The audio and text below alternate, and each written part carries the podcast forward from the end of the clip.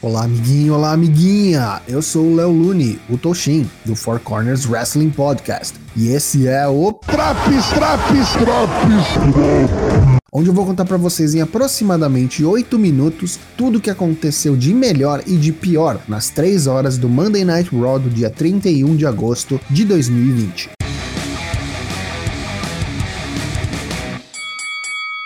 Randy Orton abre o programa, vem ao ringue tentar explicar sua segunda derrota em pay-per-views em uma semana. Diz que Drew não cumpriu sua promessa de atingi-lo com um Claymore, mas Orton sim cumpriu a sua e atacou o campeão com não um, mas três punt kicks. No Clash of Champions, será ele a desafiar Drew novamente pelo WWE Championship, ao vencer a série de combates desta noite, que decidirão o desafiante pelo título. Keith Lee o interrompe e não deixa Randy varrer para baixo do tapete o fato de que Keith o derrotou na noite anterior. Do nada, ele é atacado por Dolph Ziggler, seu adversário na classificatória para a Triple Threat que definirá o desafiante número 1. Após o intervalo, o combate se inicia e vemos a grande força física de Keith ser exaltada com a grande capacidade de vender golpes de Ziggler. Este deu certo trabalho ao peso super pesado, gerando o drama da superação necessária ao novo herói. Keith Lee vence com um belo Spirit Bomb e classifica-se para a Triple Threat no main event da noite. As novas campeãs de duplas, Shayna Baszler e Nia Jax, são entrevistadas nos bastidores e continuam não se entendendo, mesmo vitoriosas. São interrompidas por Asuka, que exige saber quem será sua nova desafiante pelo Raw Women's Championship.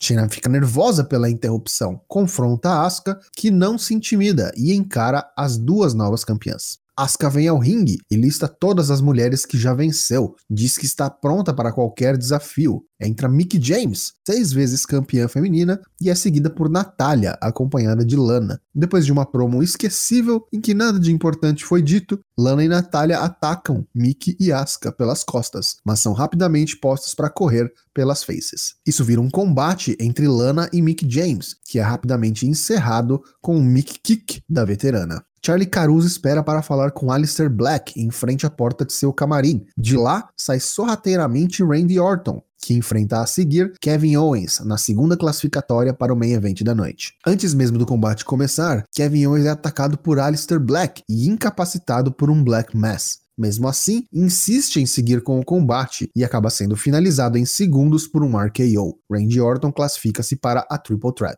Hora do VIP Lounge com MVP Shelton Benjamin. O host introduz seu convidado da noite, companheiro da Hurt Business e novo United States Champion, Bobby Lashley. Bob promete acabar com Apollo na próxima vez que se encontrarem, mas isso é para depois. Por agora, Six Man Tag Match, Hurt Business contra Cedric Alexander e os Viking Raiders. Cedric apanhou muito, mas conseguiu em um rolamento pinar MVP. Após o combate, Lashley e Benjamin atacariam Cedric, mas foram impedidos por um sorridente MVP. Não bateram no ringue, mas voltando do comercial, Cedric é pisoteado pela Hurt Business nos corredores do Amway Center. É salvo por Ricochet e Apollo Cruz, que afugentam os agressores. Riot Squad contra Iconics. A dupla vencedora ganha uma oportunidade pelos títulos. A dupla perdedora será desfeita para sempre. Rápido combate com um senso de urgência elevado, dada a estipulação. O impensável acontece e após um rolamento de Ruby em Billy Kay, as Iconics perdem e são desfeitas. O Messias das noites de segunda, Seth Rollins contra Dominic Mysterio, pela última vaga na Triple Threat do Main Event. Seth está furioso com Murphy e o culpa pela derrota da noite anterior no Payback, expulsa-o do ringue e o manda de volta ao backstage. Murphy obedece, mas no caminho é atingido por Dominic, que vai a toda velocidade para o ringue e inicia-se a luta. O jovem mistério manda bem novamente, desta vez sem Murphy ou Rey para interferirem, mas no fim, a experiência de Seth fala mais alto, e este vence após desviar do Frog Splash de Dominic e atingi-lo com um Curb Stomp.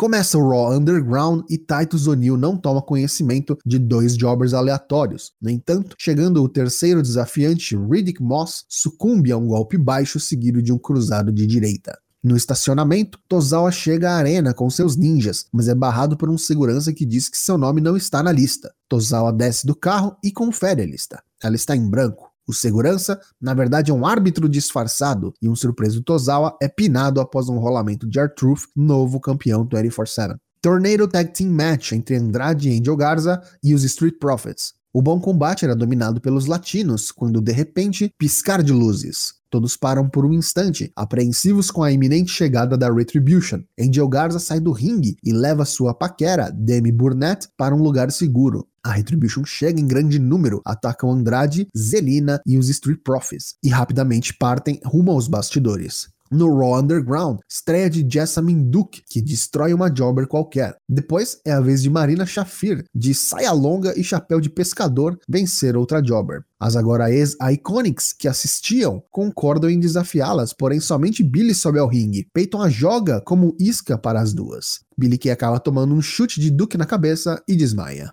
Ainda no Raw Underground, Shelton Benjamin luta pela segunda vez da noite, desta vez mano a mano contra Apollo Cruz. A luta rapidamente vai parar fora do ringue e o pau quebra com a adição de MVP, Lashley, Ricochet e Cedric. A Hurt Business termina por cima. Nos bastidores, Angel Garza abandona Demi Burnett à sua própria sorte quando se deparam com a Retribution. No main event, a Triple Threat, valendo um title shot pelo WWE Championship no próximo pay-per-view Clash of Champions. Randy Orton versus Keith Lee versus Seth Rollins. Mesmo sem entendimento entre Orton e Rollins sobre uma aliança para enfrentar o gigante, Lee rapidamente se vê tendo que dar conta dos dois rios, e até certo ponto consegue. Porém, os experientes vilões organicamente começam a se ajudar e Keith Lee se vê em apuros. A traição vem, é claro, quando Orton atinge Seth com um Draping DDT. Keith Lee retorna ao ringue, abre a caixa de ferramentas e acerta um belo Spirit Bomb em Rollins. Mas antes que pudesse fazer o pin, recebe um RKO out of nowhere e Orton pina Seth Rollins. Teremos então Drew vs Orton mais uma vez no Clash of Champions pelo WWE Championship.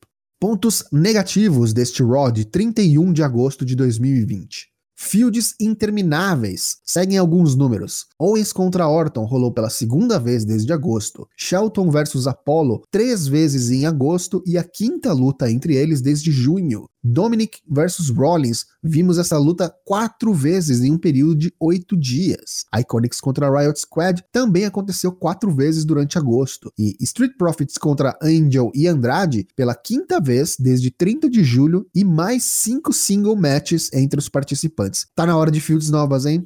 A Retribution já perdeu totalmente o time, e a cada vez que eles aparecem e não há revelação dos seus integrantes, o interesse neles diminui e a chance de fracassar aumenta.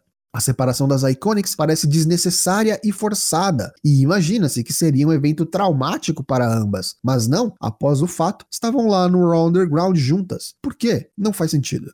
Já os pontos positivos deste Raw, que Flea continua mandando bem e o push continua. Estou ansioso para ver o que o futuro lhe reserva. Randy Orton, mesmo após perder duas vezes em pay-per-views no intervalo de uma semana, volta à sua boa forma, com táticas convincentes de um top heel, usando Alistair Black para vencer Kevin Owens e depois tirando um bom combate no main event, sendo oportunista e voltando à cena do título. Essa edição do Raw leva nota 6 de 10. E aí, tá curtindo Drafts do Raw? Não perca também as edições do NXT, Dynamite e SmackDown e acompanhe-nos ao vivo todas as terças e quintas-feiras, excepcionalmente hoje, dia 1 de setembro, um pouco mais cedo, a partir das 20 horas em twitch.tv/4cwp. Nos vemos na live.